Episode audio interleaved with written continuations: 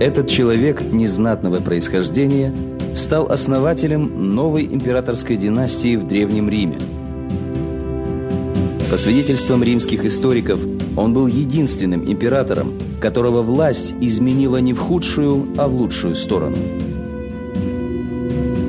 Скромный и неприхотливый в личной жизни, обладавший недюжинной работоспособностью, Веспасиан и на троне оставался тружеником.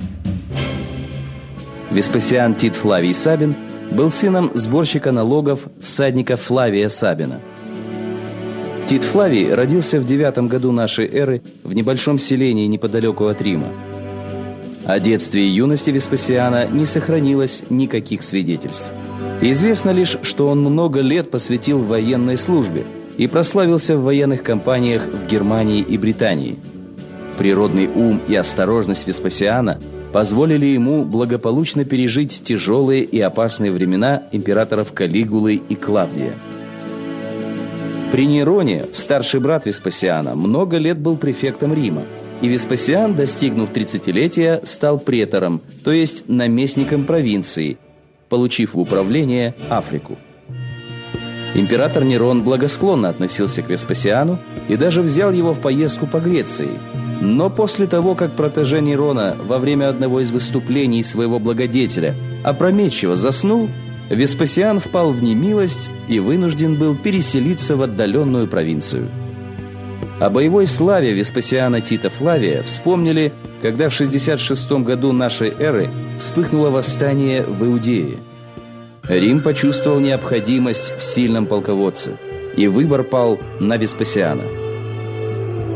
Приняв командование большим войском, он подавил восстание. В 68 году полководец был готов приступить к осаде Иерусалима, но тут пришло известие о самоубийстве императора Нерона. В Древнем Риме разгорелась борьба за власть. Объявленный императором Гальба был убит на римском форуме. Вместо него был провозглашен Атон, который вскоре сам лишил себя жизни. Таким же халифом на час оказался и Вителий. И тогда командиры римских легионов, стоящих в Иудее, Сирии и Египте, провозгласили императором единственно достойного, по их мнению, военачальника, 60-летнего Веспасиана – его поддержала и рабовладельческая знать восточных провинций, которая стремилась сравняться в правах с римской аристократией и рассчитывала на содействие незнатного Веспасиана. Здравомыслящий и уверенный в себе Веспасиан Тит Флавий двинулся в Александрию, где захватил в свои руки подвоз хлеба в столицу. Затем в 69 году Веспасиан вместе с сыном Титом вошел в Рим.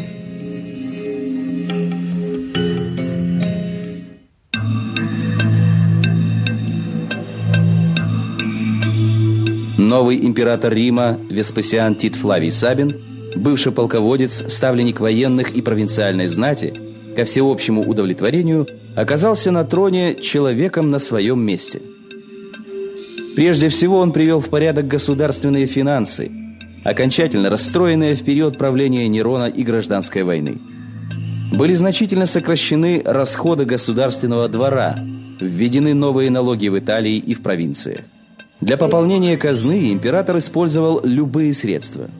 Он впервые ввел налог на общественные уборные. А когда сын императора Тит упрекнул отца в излишней прижимистости, Веспасиан поднес к лицу сына монету из новой прибыли и назидательно прокомментировал «Деньги не пахнут». Блестящие успехи финансовой политики позволили императору начать в Риме обширное строительство – он выстроил новый форум, то есть площадь с храмом мира. Во время правления Веспасиана началась постройка амфитеатра Колизей. Достроенный при сыне Веспасиана, этот амфитеатр служил для гладиаторских боев и других зрелищ. Он вмещал около 50 тысяч зрителей и поэтому назывался «Колоссиус», по латыни «громадный». По сей день Колизей поражает масштабностью и прочностью. Веспасиан также проявлял заботу о безопасности границ и о покое провинций. Покровительствуя Испании, Галлии и Африке, он, тем не менее, лишил самостоятельности Грецию, которая получила ее от Нерона лишь за то, что усердно рукоплескала его театральным выступлением. Веспасиан не забыл и о привилегиях для провинциальной знати, которая помогла ему взойти на трон. Он приказал распространить права римского гражданства на провинциалов и включил их в состав Сената, а также в списки всадников. Веспасиан Тит Флавий дожил до 70 лет и слыл справедливым правителем. Титул не вскружил ему голову. Веспасиан остался доступным для общения с любым гражданином. Как уверяли современники, за 10 лет правления Веспасиан способствовал обузданию роскоши в римском государстве, и не столько строгими законами, сколько своими привычками скромного человека. По римским обычаям умерший император причислялся к богам. И вот летом 79 -го года, почувствовав приближение смерти, с присущим ему чувством юмора Веспасиан Тит Флавий Сабин произнес – Кажется, я становлюсь богом. Основанную им династию императоров Флавиев продолжил сын Веспасиана, Тит Флавий Веспасиан. В память о хозяйственном, заботливом и скромном правителе на форуме был возведен роскошный храм Веспасиана, руины которого сохранились в Риме и по сей день.